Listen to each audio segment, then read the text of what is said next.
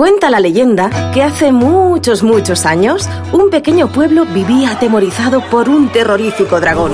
Para calmar su hambre voraz, le dieron de comer todo tipo de animales. Primero las ovejas, luego las vacas, y así hasta que el malvado dragón se comió a todos los animales del pueblo.